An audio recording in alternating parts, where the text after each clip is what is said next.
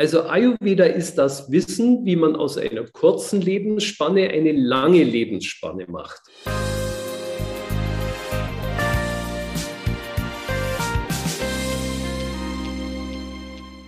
Hallo und herzlich willkommen zu We Care for You, dein Ayurveda Podcast.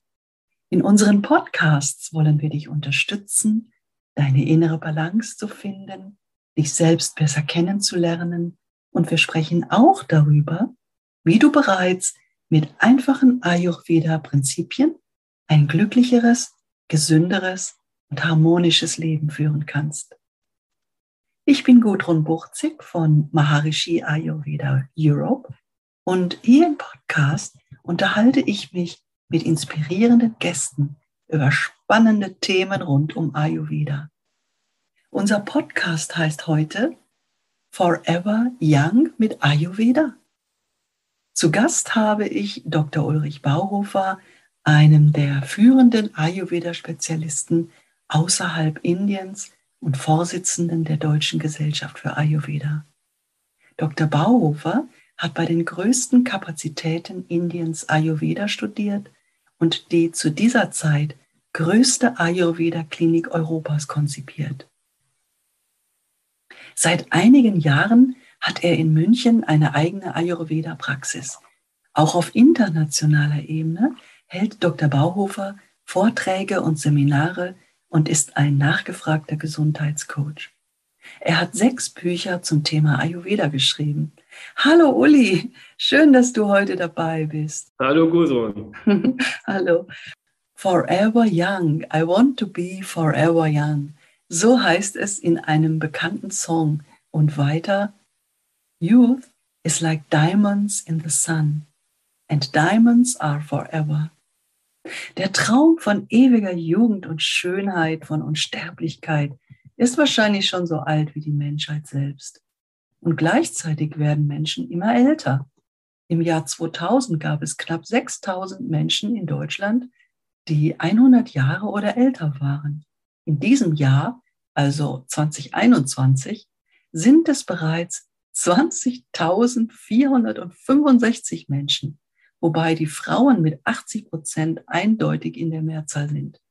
Die 100-Jährigen sind die am schnellsten wachsende Bevölkerungsgruppe unter alten Menschen. Wir wissen aber auch, dass nur sehr wenige alte Menschen wirklich gesund sind. Manchmal sieht man Leute die auch ohne Beauty-OPs, Botox und Co. immer noch fantastisch aussehen, irgendwie nicht zu altern scheinen. Früher waren 60-Jährige für uns steinalt. Heute sehen wir das anders. 60 ist das neue 30, hört man ja manchmal. Die New York Times schrieb vor einiger Zeit, 70 and female is the new cool und berichtete über starke, inspirierende Frauen dieser Altersklasse, die sich mit Energie und Kraft Gehör verschaffen. Wenn wir jung sind, ist das Alter überhaupt nicht in unserem Bewusstsein. Wir können es uns gar nicht vorstellen. Alles ist noch so weit weg. Dabei legen wir gerade schon in jungen Jahren den Baustein für ein gesundes Altern. Uli, ich weiß, dass du dich bereits vor vielen, vielen Jahren intensiv mit dem Thema auseinandergesetzt hast. Und daher bist du mein Top-Fachmann für diesen Podcast. Wir wollen ja idealerweise nicht einfach alt werden, sondern auch diese Phase des Lebens gesund, vital und mit größtmöglicher Lebensqualität erleben. Lieber Uli, wie beschreibt denn Ayurveda die Wissenschaft vom langen Leben, das Phänomen Altern und wie kann uns Ayurveda unterstützen, damit wir auch im Alter gesund und lebensfroh bleiben? In der ayurvedischen Medizin gibt es ja acht unterschiedliche Disziplinen. Dazu gehört beispielsweise die innere Medizin, das, was wir in der Schulmedizin als innere Medizin bezeichnen. Dazu gehört die Kinderheilkunde, dazu gehört HNO, Neurologie, dazu gehört die Toxikologie, die Fortpflanzungsmedizin. Und ein ganz, ganz entscheidendes und sehr, sehr faszinierendes Fachgebiet des Ayurveda heißt Rasayana. Rasayana ist die Therapie gegen das Altern. Nicht gegen das Älterwerden, sondern gegen das Alter. Und das Motto der Rasayana-Therapie heißt Vayastapan. Das bedeutet, bewahre dein Alter. Das heißt, werde älter, ohne zu degenerieren. Behalte deine Vitalität. Mhm. Das da ist eines der sieben Gewebe, die im Ayurveda definiert werden und steht für diese unterschiedlichen sieben Gewebe. Und diese sieben Gewebe werden fortlaufend und sukzessive ineinander aufgebaut und kulminieren dann schließlich in dem, was man Ojas im Ayurveda nennt. Wenn wir uns über das Älterwerden und das Altern und das Älterwerden ohne zu altern unterhalten, dann sprechen wir über Ojas. Und das wird mit Sicherheit das tragende Element in unserer Unterhaltung werden. Mhm. Ojas ist die Vitalkraft eines Menschen, seine Vitalität, seine Lebenskraft, seine Ausstrahlung, sein Charisma. Ojas ist das, was die drei Doshas, Vata, Pitta und Kapha, in der Balance hält.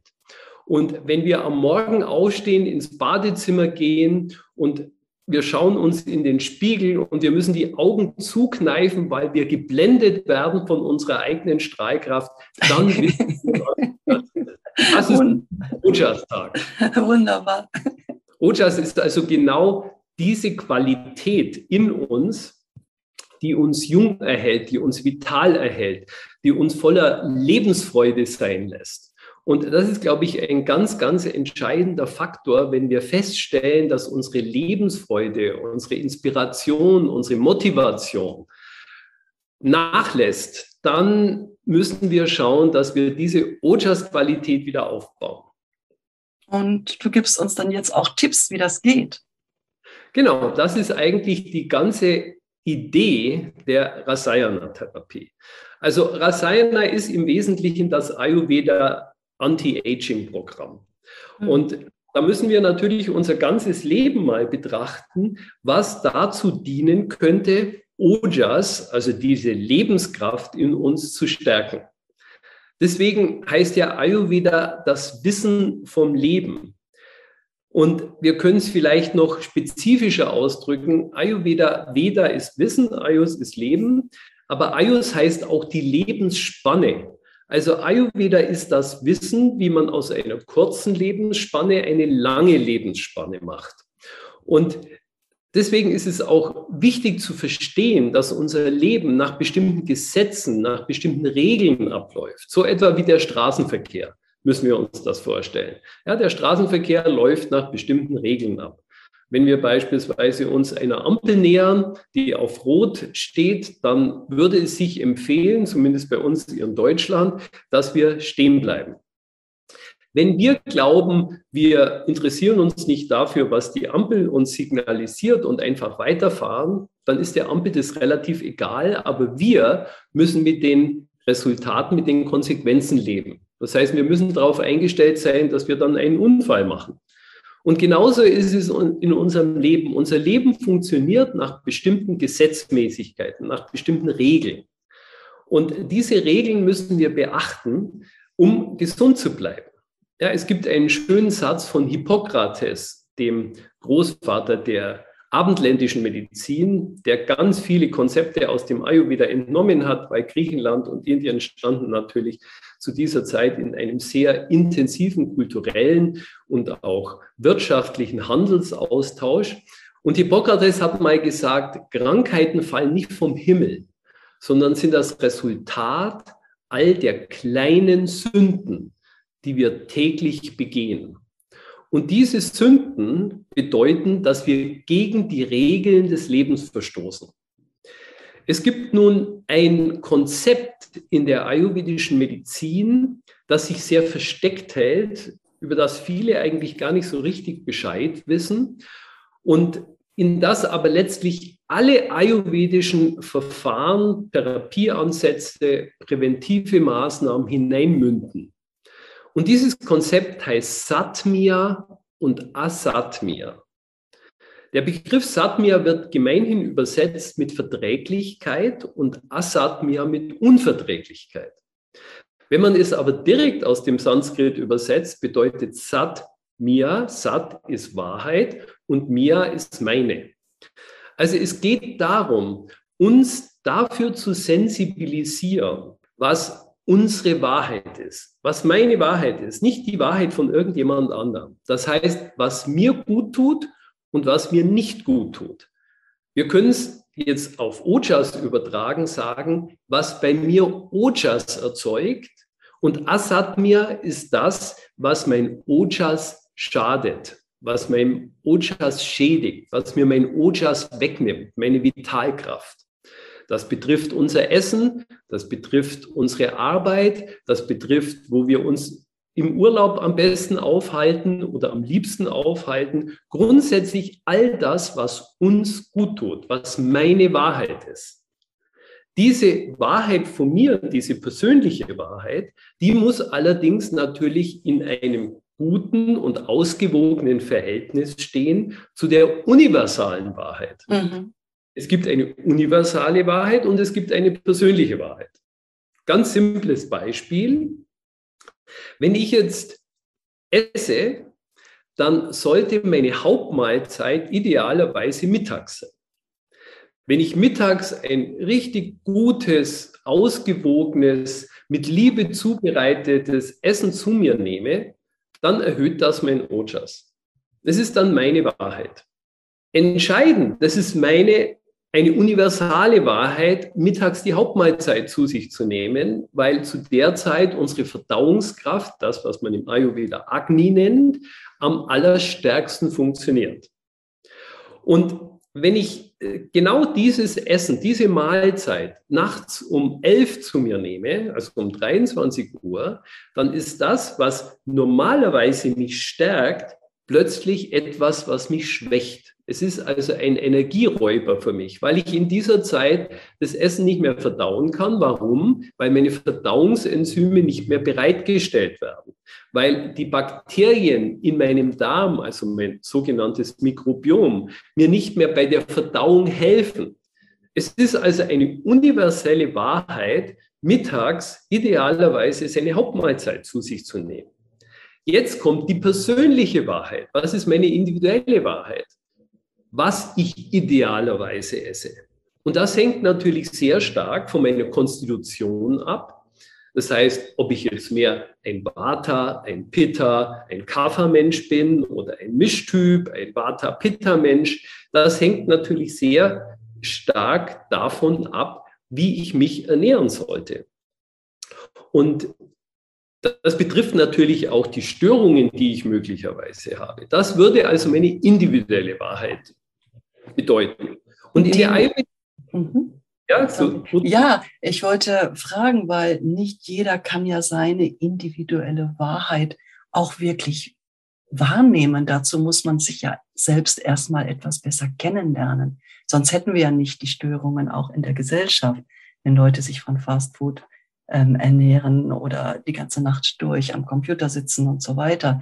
Ne? Dass man eben sich selbst begegnet und in sich spürt, und ganz langsam erkennt, ja, das tut mir gut. Vorher habe ich gedacht, das tut mir gut, aber in Wirklichkeit war es gar nicht so lebensförderlich. Und wie, komm, wie kommen wir dahin? Da hast du vollkommen recht und das ist meine Erfahrung in der täglichen Praxis, seitdem ich Ayurveda praktiziere, dass die Menschen am Anfang, bevor sie dieses Programm, diese ayurvedischen Programme umsetzen, eigentlich wenig Gespür für sich selber haben. Das haben wir irgendwie verlernt. Und wenn man beispielsweise ein kleines ayurvedisches Detox-Programm macht oder idealerweise sogar eine Panchakarma-Therapie, dann bekommt man natürlich ein viel besseres Gefühl für sich selber. Also beispielsweise ein Detox-Programm zu machen, über einen Zeitraum von einer Woche oder mal zehn Tagen führt dazu, dass man sich selber viel besser spürt, dass man mhm. merkt, was tut mir gut, was tut mir nicht gut, was ist für mich Satmir, was ist für mich nicht Satmir. Ja, wenn ich das Gefühl habe, es tut mir gut, wenn ich drei Tafeln Schokolade am Tag esse, dann denke ich vielleicht, das ist meine persönliche Wahrheit, das ist für mich Satmir. Aber das widerspricht der universellen Wahrheit, weil zu viel Zucker zu essen sicher für mein System nicht sonderlich förderlich ist. Also es geht darum, die Sensibilität, die Empfindsamkeit für sich selber zu steigern, um dann herauszufinden, was tut mir gut und was tut nicht gut. Und das ist das Ziel der ayurvedischen Medizin, dass wir dann ganz spontan richtig handeln, spontan richtig handeln, mhm. um unser Ojas zu stärken, um dafür zu sorgen, dass wir eben nicht altern, dass wir nicht degenerieren, dass wir nicht abbauen, wenn wir älter werden, sondern das Älterwerden ist ja auch ein unglaublich spannender Prozess. Ich kenne ganz viele Menschen und jeder kann ja mal seine Freunde fragen, ob sie gerne wieder, also wenn man jetzt beispielsweise 40 oder 45 ist, ob man gerne wieder 20 wäre. Dann sagen die meisten, nee, das wäre ich nicht. Aber viele mhm. sagen, ich würde gerne wieder so aussehen wie mit 20. ich möchte die Lebenserfahrung nicht missen, die ich in diesen 20 Jahren, seitdem ich 20 eben äh, gewesen bin und heute 45 bin, dass ich diese 25 Jahre Lebenserfahrung, die möchte ich nicht missen. Und deswegen ist es natürlich wichtig, dafür zu sorgen, dass man sein System, seine Physis im Schuss hält dass man dafür sorgt, dass man einfach seine Doshas in der Balance hält, denn diese Doshas sorgen dafür, dass ich gesund bleibe oder krank werde, je nachdem, wie ich mich mit mir selber, wie ich mit mir selber umgehe. Mhm. Also du meinst praktisch, dass wenn wir im Einklang leben mit uns selbst, mit den Doshas, die ayurvedische Routine ähm, zum Beispiel gut beachten, ähm, dass wir dann ähm, auf einem Weg sind, dass wir unser Ojas stärken. Ich habe noch eine Zusatzfrage. Du hast gesagt, mh, dass man die Regeln des Lebens erkennt.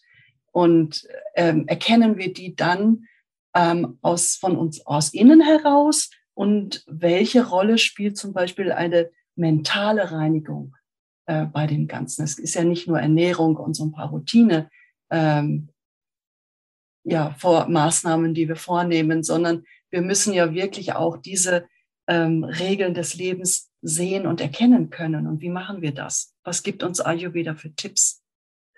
Also jetzt hast du einen ganz entscheidenden Punkt gebracht. Die Frage ist natürlich jetzt ganz konkret, was können wir tun, um unser Ojas zu stärken? Mhm. Und fangen wir mal mit dem Geist an. Ja, der Geist ist natürlich ganz, ganz wichtig weil über den Geist nehmen wir so unglaublich viele Reize von außen heutzutage auf. Ja, was wir heute an einem einzigen Tag erleben, die Menge an Reizen, die wir an einem Tag aufnehmen, entspricht etwa dem, was Menschen vor 200 Jahren in sieben Jahren an Reizen aufgenommen haben. Hm. Diese Reize müssen ja verarbeitet werden. Gerade zur Zeit sind diese Reize ja sehr häufig nicht sonderlich positiv. Wir leben in einer Zeit des großen Umbruchs. Und wenn wir natürlich das, was von außen in unser System gelangt, wenn das immer nur negativ ist, dann wird das dazu, dafür sorgen, dass wir diese Negativität natürlich auch in uns aufnehmen. Und unser System davon ganz entscheidend beeinflusst werden. Also, wenn wir immer nur Schnelllebigkeit, Negativität, ähm, Komplexität in uns aufnehmen, wenn unser System immer schneller wird, dann wirkt sich das negativ auf unsere Gesundheit aus. Wir wissen beispielsweise, dass Menschen heute doppelt so schnell atmen wie noch vor 50 Jahren. Einfach weil das Leben so unglaublich schnell geworden ist. Ja, eine Milliarde Menschen auf diesem Planeten leidet unter Bluthochdruck, weil der Druck immer größer wird. Wenn der Druck von außen größer wird, wird der Druck auch in uns größer. Beispielsweise der Druck auf unsere Gefäße. Das mhm. führt dann zu Bluthochdruck. Oder dass 80 Prozent der berufstätigen Bevölkerung nicht gut schlafen kann. Ein guter Schlaf, und hier sind wir jetzt gleich auch bei den psychischen Dingen, ich komme gleich noch weiter darauf zurück, mhm. ein guter Schlaf ist ganz, ganz entscheidend für die Bildung von Ojas. Wenn wir gut geschlafen haben, wenn wir ausgeruht sind und uns in dem Spiegel anschauen, dann schaut uns da jemand anders an als derjenige, der möglicherweise nur zwei, drei Stunden geschlafen hat und eine durchzechte Nacht hinter sich gebracht hat. Also es ist ganz wichtig, dass man ausreichend schläft. Und wenn Sie beispielsweise feststellen, dass Sie jeden Tag einen Wecker benötigen, um aufzuwachen, dann ist es immer ein Indiz dafür, dass Sie zu wenig schlafen, weil sonst bräuchten Sie ja keinen Wecker. Ja, der Mensch ist die einzige Spezies auf diesem Planeten, die einen Wecker zum Aufwachen braucht. Das macht kein Tier. In der Tierwelt gibt es auch keine Schlaflosigkeit. Das ist eine Erfindung des Menschen und der Welt, die er geschaffen hat, also der Lebensumstände. Also Schlaf ganz, ganz wichtig möglichst früh, also wenn die Kafferzeit zu Ende geht, das ist beispielsweise um 22 Uhr, geht die Kafferzeit zu Ende, merkt man ja sehr häufig, dass man so ein bisschen müde wird. Und dann, wenn man sagt, naja, ich kann um 22 Uhr noch nicht ins Bett gehen, da fängt ja die Nacht erst richtig an und bleibt dann noch wach, dann merkt man, dass man so um halb elf beispielsweise wieder etwas frischer wird. Wodurch kommt das? Weil dann die Pitta-Zeit beginnt. Und Pitta ist normalerweise natürlich für Aktivität verantwortlich. Aber die Pitta-Zeit in der Nacht ist dafür verantwortlich und dafür notwendig, um die Erfahrungen des Tages im Schlaf besser zu verarbeiten. Also je früher man ins Bett geht, umso besser ist das für unseren Schlaf und für unser Ojas. Unsere Großeltern haben, wir, haben uns mal gesagt, der Schlaf vor Mitternacht zählt doppelt. Also eine ganz wichtige Regel, um Ojas aufzubauen, ausreichend Schlaf und ausreichend Ruhe. Man muss für sich selber entscheiden, wie viel Schlaf man benötigt. Ja, das ist, kann man nicht generell sagen, der eine braucht ein bisschen mehr, der andere braucht ein bisschen weniger, aber man spürt genau, wenn man zu wenig geschlafen hat oder wenn man richtig gut ausgeruht ist. Also es ist ein wichtiger Aspekt. Die Ruhe des Schlafes ist entscheidend für die Bildung von Ojas. Es gibt aber eine Methode, die uns eine noch tiefere Ruhe vermittelt als der Tiefschlaf. Und diese Methode kommt aus der Yoga-Tradition und heißt Dhyan im Yoga. Dhyan heißt übersetzt transzendieren, überschreiten. Und Maharishi Mahesh Yogi hat Ende der 50er Jahre eine, diese Dhyan-Methode, diese uralte Methode des Yoga in den Westen gebracht und musste natürlich diesen Begriff nun übersetzen und hat diesen Begriff übersetzt mit transzendentaler Meditation. Ich persönlich habe meine Doktorarbeit über die transzendentale Meditation gemacht. Übrigens bei einem Geriater, das sind Mediziner, die sich mit älteren Menschen und deren Krankheiten beschäftigen. Und dieser Doktorvater von mir war eine internationale Kapazität auf diesem Gebiet und seine große Leidenschaft, und deswegen komme ich auf deine Einleitung zurück, war die Erforschung von über 100-Jährigen. Und seiner Zeit gab es noch nicht so wahnsinnig viele über 100-Jährige in Deutschland.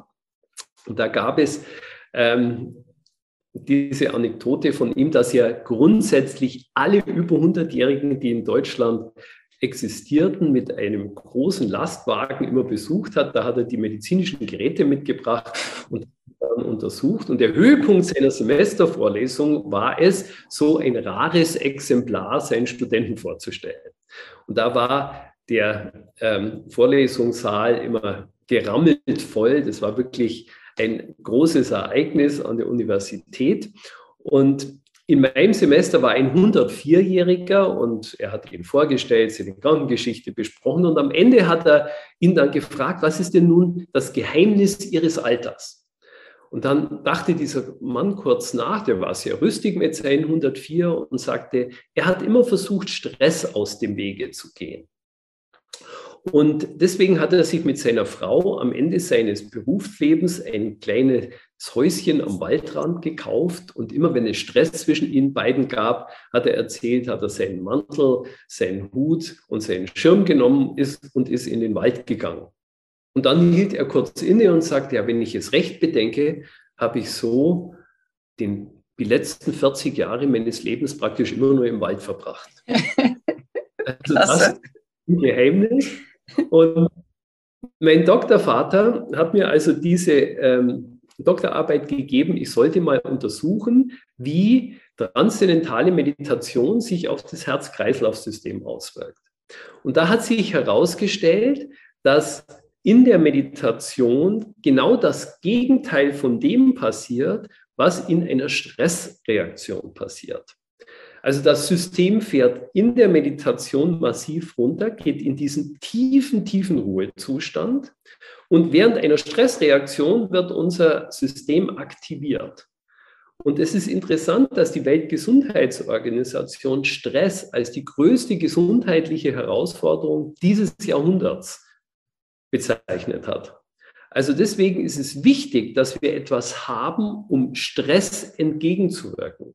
Weil Stress ist ein ganz, ganz großer Ojas-Killer und ein ganz großer Energieräuber. Deswegen brauchen wir etwas, um Stress entgegenwirken zu können. Und dafür ist diese Yoga-Technik, die transzendentale Meditation, die eine ganz einfache, mühelose Technik ist, um den Geist auf natürliche Art und Weise zur Ruhe zu bringen, eine hervorragende Methode. Mhm. Ich setze das sehr viel in meiner Praxis ein und ganz viele Menschen, die diese Methode lernen, sagen mir dann am Ende, das ist das Beste, was sie in ihrem Leben gelernt haben. Das muss ich eigentlich auch für mich sagen. Ähm, ich mache das jetzt schon sehr lange und habe viele Menschen diese Meditationstechnik beigebracht. Es ist eine hervorragende Methode, um zur Ruhe zu kommen und Energie aus sich selbst zu schöpfen. Das ist übrigens, was man in der ayurvedischen Medizin in der Rasayana-Therapie Acha Rasayana nennt. Acha Rasayana heißt, Ojas zu stärken über unser Verhalten. Also transzendentale Meditation ist eine hervorragende Methode, um Ojas über unser Verhalten zu stärken und zu mobilisieren. Und das machen wir, indem wir unsere Aufmerksamkeit nach innen lenken. Das heißt, dass wir den Weg nach innen einschlagen. Und wenn unser Geist ruhiger und ruhiger und ruhiger wird, wird er immer zufriedener und zufriedener und zufriedener. Und schließlich an einem Punkt, wenn wir die feinste Aktivität unseres Denkens hinter uns lassen und dann diesen Yoga-Zustand erreichen, das heißt Yoga erfahren. Yoga heißt Einheit und beschreibt nicht irgendeine Dehnübung, sondern beschreibt einen Bewusstseinszustand. Also Yoga ist der Zustand, in dem unser Geist vollkommen ruhig ist, in dem wir zu uns gekommen sind, in dem wir zu Hause angekommen sind. Und Goethe sagt mal, die beste Freude ist Wohnen in sich selbst, wenn man bei sich ist. Und das ist ein Zustand der Zeitlosigkeit. In dem Augenblick löst sich das Raum-Zeitgefüge auf. Und das ist nun ganz interessant, dass viele Studien gezeigt haben, dass beispielsweise durch die Meditation der Alterungsprozess verlangsamt wird. Also man hat festgestellt, dass Menschen, die regelmäßig meditieren, ein deutlich niedrigeres biologisches Alter haben, als es ihrem kalendarischen Alter entspricht. Hm. Also Meditation ist eine hervorragende Methode, um Ojas zu, äh, zu generieren. Einfach diese Strahlkraft zu erzeugen, dass diese Ruhe, die man in sich selber dann findet, auch nach außen ausstrahlt. Und dass man beispielsweise in einer Stresssituation ruhig und souverän bleibt. Dass wir, dass wir auch von innen heraus dann das war ja meine Eingangsfrage, fühlen, was uns gut tut. Das bedeutet, wir werden mehr, wir werden achtsamer und positiver und sind dann, wie du sagst, mit uns selbst im Einklang. Wir nehmen uns an und sorgen dann auch gut für uns. Ne? Und da hast du einen ganz wichtigen Punkt gesagt. gesagt. Wenn wir mit uns selber in Kontakt sind, wenn wir uns selber wieder spüren, dann werden wir automatisch achtsamer. Also man spricht immer von Achtsamkeit. Achtsamkeit ist das große Thema. Aber achtsam kann ich nur sein, wenn ich mich erstmal spüre und dann kann ich achtsam sein. Mhm. Also das ist ein ganz, ganz wesentlicher Aspekt und äh, den du gerade aufgebracht hast. Und wenn man achtsam mit sich ist, dann ist man auch achtsam mit anderen. Ich kann nicht andere Menschen spüren. Ich kann nicht sensibel sein auf das Verhalten anderer Menschen, wenn ich mich selber nicht spüre. Wenn ich mich selber nicht erlebe und erfahre, dann kann ich auch andere nicht spüren. Dann kann ich auch nicht achtsam mit anderen sein, wenn ich nicht achtsam mit mir bin. Da gibt hm. es auch einen ganz schönen Satz von Goethe, der mal sagte, ganz leise spricht ein Gott in unserer Brust. Oh, schön, kenne ich gar nicht. Mhm. Ganz leise spricht ein Gott in unserer Brust. Das ist unsere Körperintelligenz. Ganz leise, also der schreit nicht. Diese Körperintelligenz brüllt nicht. Ganz leise, aber ganz vernehmlich zeigt er uns an, was zu erstreben ist und was zu fliehen.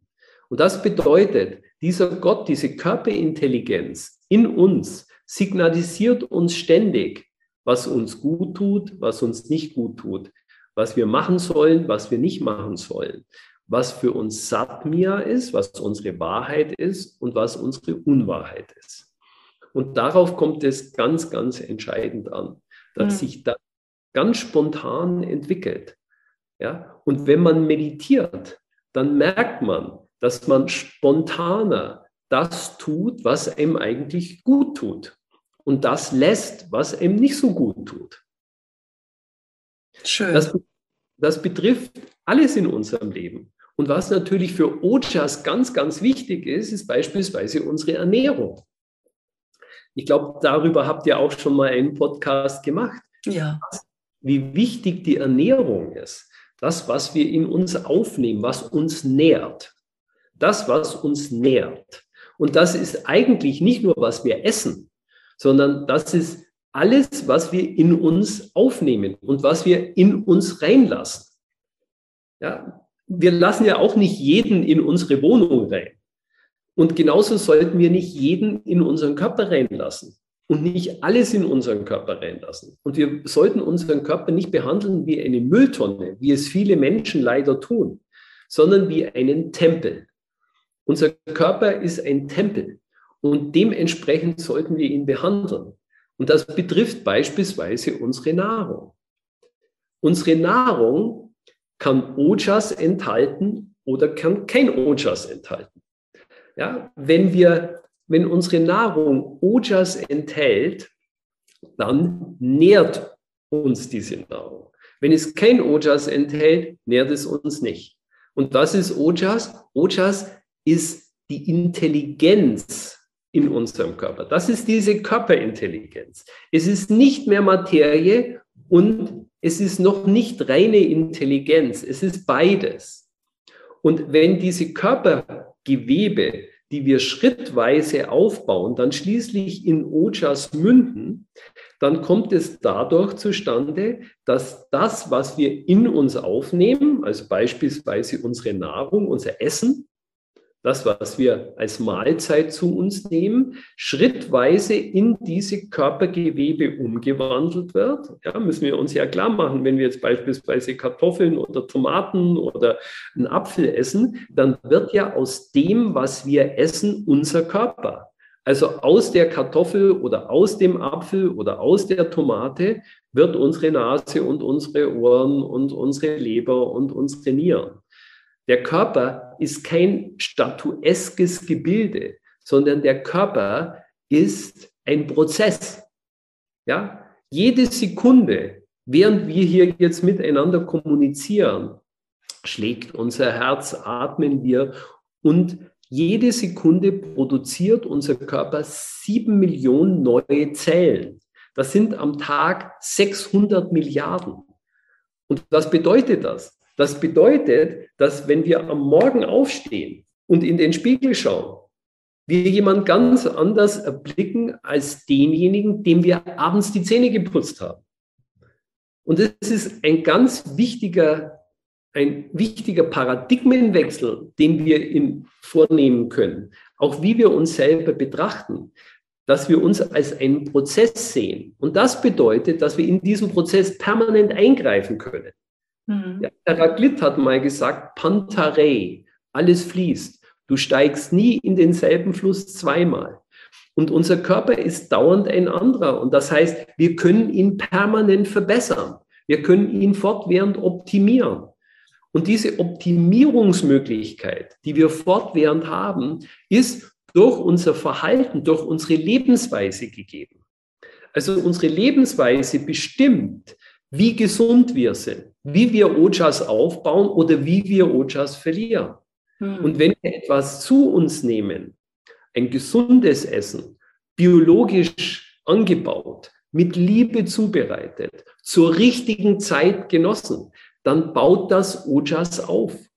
Und wenn wir Müll essen, wenn wir Junk essen, ja, wenn wir Junk essen, ja, was soll denn hier dabei rauskommen? Dann kommt auch Junk raus. Ja, also Körper ist ein schönes Stichwort und ähm, Ayurveda hat ja fantastische Tipps eben auch in der Routine. Die stehen auf unserer Website. Wir haben auch viele Videos auf YouTube darüber. Ich würde es auch noch ergänzen wollen. Ich bin ja auch Yogalehrerin und bilde weltweit Yogalehrer aus. Ähm, Ayurveda gibt ja auch in, im Rahmen der Morgenroutine oder der Routine insgesamt äh, den Rat, Yoga Asanas auszuüben. Ähm, ich würde sagen, dass man dann auch beginnt, sich besser um den Körper zu kümmern. Und dazu gehört für mich aber auch, dass man eben, das hast du in deinen Büchern, glaube ich, auch sehr schön beschrieben. Da sind Dinge, die, dass man Ausdauer, Kraft und Flexibilität ähm, ausbildet. Ich gebe da gerne Beispiele wenn in meinen Ausbildungskursen und zeige Fotos von jemandem, der äh, mit, was weiß ich, im hohen Alter am Rollator geht oder die älteste Yogalehrerin der Welt, die mit über 100 noch einen stehenden Spagat gemacht hat. Also wir müssen uns auch auf dieser praktischen Ebene um uns und unseren Körper kümmern. Ich sehe das, bin auch ausgebildete Schmerzspezialistin, dass wenn die Menschen, also ganz praktisch jetzt wieder, äh, einfach ihren Körper nicht so bewegen, wie die Natur es vorgesehen hat, das heißt nicht alle Bewegungswinkel und so weiter, ja, dann fängt alles an zu verkürzen, zu verhärten, zu verfilzen, das ganze System. Und irgendwann können sie nicht mehr laufen, haben Schmerzen überall. Wir haben nicht alles im Griff. Es gibt natürlich auch genetische Dispositionen oder Unfälle. Aber was wir tun können, um auch im hohen Alter fit, gesund und beweglich zu sein, das können wir tun. Und Ayurveda gibt uns da ganz wertvolle Ratschläge. Ich finde das toll, auch wenn Leute innerlich jung und flexibel und offen für Neues sind. Meine Mutter hat sich zum 80. Geburtstag einen Laptop gewünscht. Das fand ich ganz toll, ne? dass sie sich damit auseinandersetzen wollte. Oder ähm, auch eine Werbung, die mir jetzt in den Sinn kommt, gerade wo du sprichst von einer sehr attraktiven Schauspielerin, die saß auf dem Motorrad und Lederjacke, Lederkombi und wirft die Haare nach hinten, sagt, älter werden hebe ich mir für später auf. So, dass wir auch im Alter noch ein wirklich gutes Niveau haben und das Leben genießen können. Nicht nur mental, auch körperlich. Und Ayurveda hilft uns da ganz toll bei. Ja, also das war jetzt richtig spannend, Uli. Möchtest du vielleicht noch irgendetwas abschließend als Tipp äh, geben? Ich möchte gerne ein paar Sachen sagen. Wer natürlich jetzt ähm, die, die, die, diese, diese Schatztruhe des Ayurveda, wie man Ojas aufbauen kann, kann man natürlich noch viel weiter ausdehnen. Also man sollte beispielsweise darauf achten, regelmäßig rauszugehen, auch ans Licht. Ja, das mhm. Licht ist ein ganz, ganz wesentlicher Faktor um Ojas aufzubauen, wird vollkommen unterschätzt. Ja, also äh, regelmäßig rauszugehen, weil wir verbringen ja die meiste Zeit immer nur drinnen Und ohne die Sonne, ohne Licht würde das Leben überhaupt gar nicht existieren. Und deswegen ist es wichtig, so oft wie möglich an die frische Luft zu gehen, ans Licht zu gehen, um das aufzunehmen, diese Lebensenergie aufzunehmen, die von der Sonne und vom Licht kommt. Weil die Nahrung kommt letztlich auch vom Licht. Ja, was wir trinken, kommt vom Licht. Alles kommt letztlich vom Licht. Ja, also Licht ist eine ganz wichtige Ojas-Quelle. Mhm. Und was du gerade gesagt hast, ist natürlich entscheidend, dass wir einfach diese Neugierde, diesen Enthusiasmus, diese Begeisterung für das Leben aufrechterhalten. Und deswegen würde ich gerne zum Schluss etwas vorlesen von, ähm, von Albert Schweitzer, der über die Jugend etwas geschrieben hat. Und das würde ich gerne noch vorlesen. Gerne. Mhm. Was ganz wundervolles, ein wundervolles Zitat von Albert Schweitzer. Und dieses Zitat heißt, Jugend ist nicht ein Lebensabschnitt. Jugend ist ein Geisteszustand. Er ist Schwung des Willens, Regsamkeit der Fantasie, Stärke der Gefühle, Sieg des Mutes über Feigheit, Triumph der Abenteuerlust über die Trägheit. Niemand wird alt, weil er eine Anzahl Jahre hinter sich gebracht hat. Man wird nur alt, wenn man seinen idealen Lebewohl sagt. Mit den Jahren runzelt die Haut, mit dem Verzicht auf Begeisterung aber runzelt die Seele. Du bist so jung wie deine Zuversicht, so alt wie deine Zweifel, so jung wie dein Selbstvertrauen, so alt wie deine Furcht, so jung wie deine Hoffnungen, so alt wie deine Verzagtheit. Solange die Botschaften der Schönheit, Freude, Kühnheit und Größe dein Herz erreichen, so lange bist du jung. Hm, wunderschön. Vielen Dank, lieber Uli.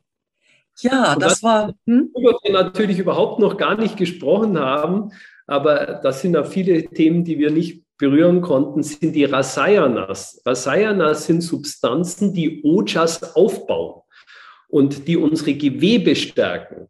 Und das ist natürlich ein ganz, ganz wesentliche, wesentlicher Schatz des Ayurveda, wie beispielsweise das Amrit Kalash, das viele vielleicht mhm. kennen. Also das sind alles äh, Substanzen, die uns stärken und die unsere Vitalität aufrechterhalten als Lebenselixier von 8 bis 80 plus. ja, ja. Ach, danke. Das war ganz schön, lieber Uli. Es war richtig spannend und sicher auch für alle da draußen, die zugehört haben. Und schreibt uns doch mal, wie euch dieser Podcast gefallen hat und welche Themen euch besonders interessieren. Wir freuen uns, von euch zu hören oder zu lesen. Unsere Kontaktadresse und viele Infos findet ihr unten in den Show Notes und bis zum nächsten Mal. Bleibt gesund. Danke nochmal, Uli, und tschüss. Tschüss. Alles Gute, bleibt gesund, vital und erhaltet eure Jugendlichkeit. Weiherst bewahrt das Alter. Großartig. Tschüss. Tschüss.